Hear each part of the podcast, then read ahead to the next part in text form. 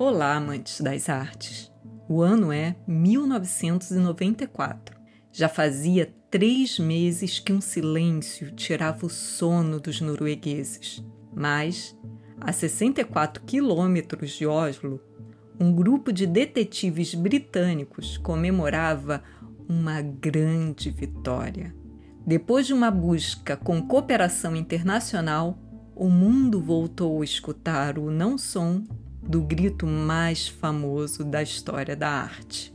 No episódio de hoje vou contar a história, ou melhor, as histórias dos roubos das obras de Edvard Munch, o artista norueguês, autor da tela O Grito. Se você agora está tentando lembrar que pintura é essa, vou refrescar sua memória. Imagina um fim de tarde de verão com um céu bem vermelho e amarelo. Uma figura está parada numa ponte. Ela olha para você e você não consegue identificar qual o gênero dela. A figura é careca e tem um tom de pele amarelado. Lembrou da imagem? Se ainda assim você não lembra, procura agora no seu celular o emoji de pessoa gritando. Pois é, gente, surpreendente. O emoji de uma pessoa com expressão de horror, quase toda amarela, com só um detalhe azul na cabeça e com as mãos nas bochechas, foi inspirado no quadro O Grito de Mutt. Mas isso é história para outro episódio deste podcast. Vamos focar no nosso caso do dia. Para quem não sabe, o grito não é uma pintura única. Much fez cinco versões quase iguais. A diferença entre elas está só nos materiais utilizados, as técnicas que ele utilizou, e uma das versões é menor. Quatro versões medem 73 por 91 centímetros e uma única mede 23 por 35 centímetros. Eu vou fazer um pequeno histórico dessas versões, só porque é importante para a gente entender o caso do dia. A primeira versão foi feita em 1893 ela é a técnica utilizada é pastel sobre cartão e ela faz parte da coleção da Galeria Nacional de Oslo. Já a segunda versão também é de 1893, só que ela foi feita com um tipo de lápis de couro um pouco oleoso. Essa versão está no Mutt Museum em Oslo. A terceira versão é de 1895, isso quer dizer dois anos depois das duas primeiras versões. Essa já foi feita em pastel sobre cartão, só que ela tem as cores muito mais vivas do que a primeira e a segunda versão. Essa versão ela foi vendida por um colecionador particular em 2012 por nada mais nada menos que 120 milhões de dólares.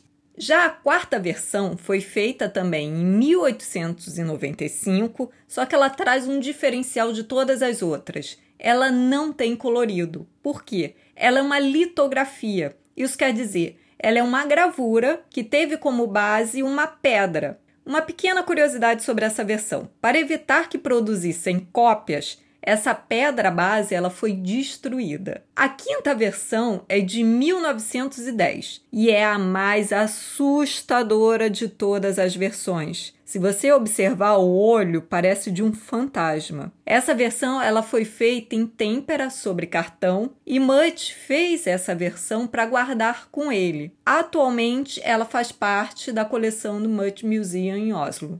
Por que, que eu quis fazer esse pequeno resumo? Porque para nós, detetives das artes visuais, uma informação é a mais importante de todas: o tamanho das obras. A maior versão mede 73 por 91 centímetros. Desafio para vocês: pegue agora uma trena ou uma fita métrica e observe como seria super fácil para você carregar essa obra. Pode dar uma pausa no podcast, fazer essa medida e voltar para cá para terminar de escutar o episódio. Mediu? Viu como seria fácil de carregar? Agora vou abrir a pasta de um dos inquéritos e vamos descobrir o drama policial por trás das versões da pintura O Grito. Sim, gente, um dos inquéritos. As obras de Mutt há muito tempo são alvos de ladrões. O Grito, por exemplo, foi roubado duas vezes.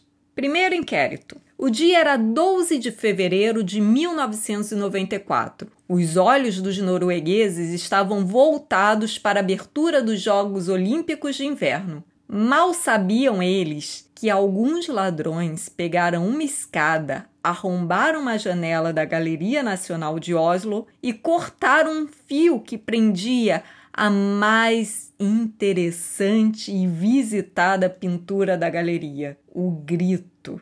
E a ousadia desses ladrões não parou por aí. Vocês acreditam que eles deixaram uma nota no lugar onde deveria estar a tela, dizendo mil obrigada pela falta de segurança. Gente, vamos fazer só uma pausa aqui. Na Noruega, os índices de criminalidade são quase zero eles não têm a preocupação e a esperteza de nós brasileiros que sabemos esconder um celular numa microfantasia de carnaval para evitar um roubo. Então eles não tinham essa preocupação de colocar alarme, colocar tranca na janela, segurança nas salas. Eles nunca imaginaram que o grito poderia ser roubado.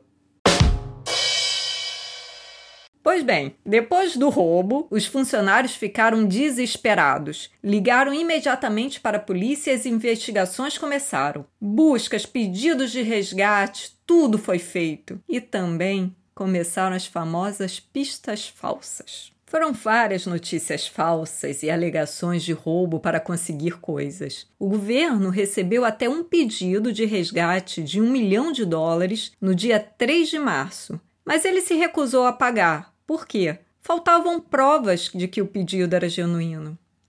Aí vocês não sabem o que, que aconteceu. Após essa recusa, a polícia encontrou quatro pedaços da moldura original da pintura. Elas estavam num subúrbio ao norte de Oslo. Os investigadores interpretaram esse achado como uma mensagem enigmática de que os ladrões queriam discutir um resgate. Eles estavam mesmo com a obra e um resgate poderia acontecer. Em 7 de maio de 1994, quase três meses após o roubo, a pintura mais famosa da Noruega voltou para casa, intacta. Ela estava num hotel numa cidade que fica a uns 64 quilômetros ao sul de Oslo.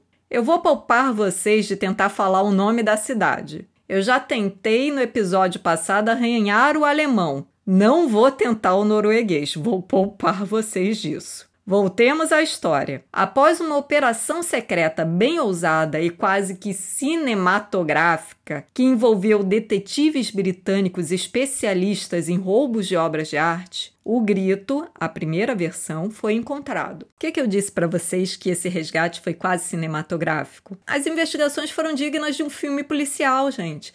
Teve escuta, teve fotografia, teve detetive fingindo que era um negociante de obra de arte. Tudo isso foi feito para que devolvessem a pintura. Em janeiro de 1996, quatro homens foram condenados pelo furto. Agora a história vai ganhar um toque um pouco mais cinematográfico.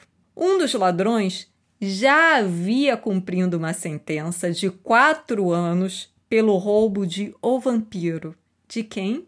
Edvard E esse roubo aconteceu em 1988. Isso quer dizer, ele estava roubando o segundo quadro do mesmo pintor.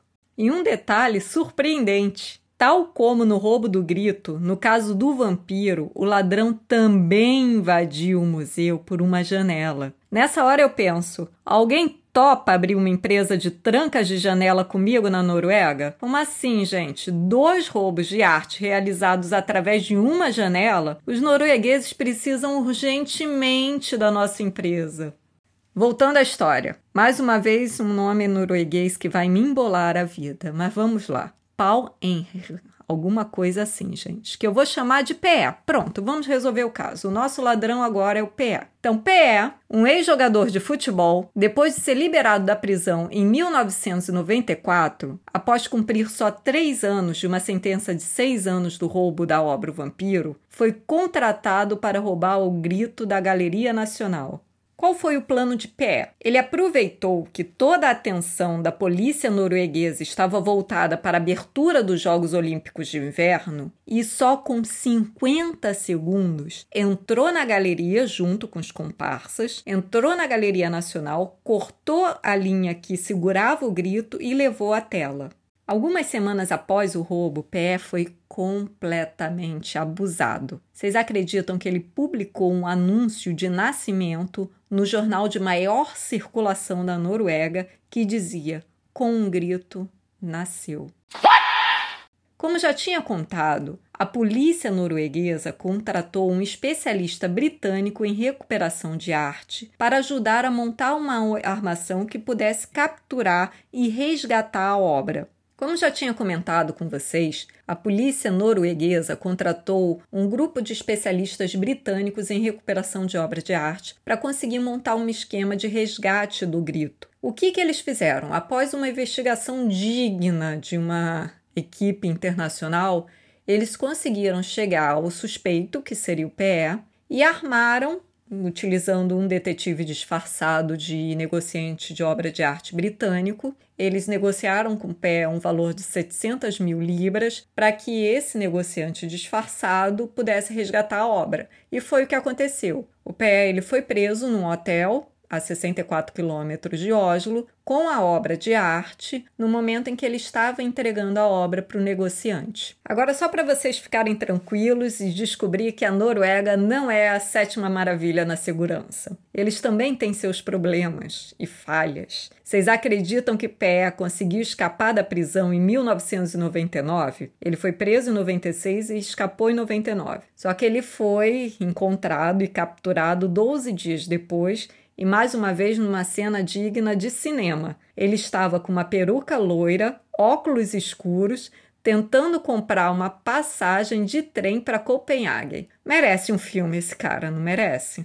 Após ser capturado na estação de trem, Pé nunca mais se envolveu com os quadros de Mutt. Até que, em 22 de agosto de 2004, o grito seria mais uma vez alvo de um roubo, embora dessa vez fosse uma versão diferente da primeira. Ficou curioso com esse novo roubo? Será que nosso suspeito número um está envolvido? Para descobrir isso tudo, não percam o episódio da semana que vem. Eu fico por aqui hoje e não se esqueçam que na quarta vocês têm um encontro marcado com a professora Clarissa e a vida secreta dos elementos químicos. Um abraço e até a próxima cena de crime artístico.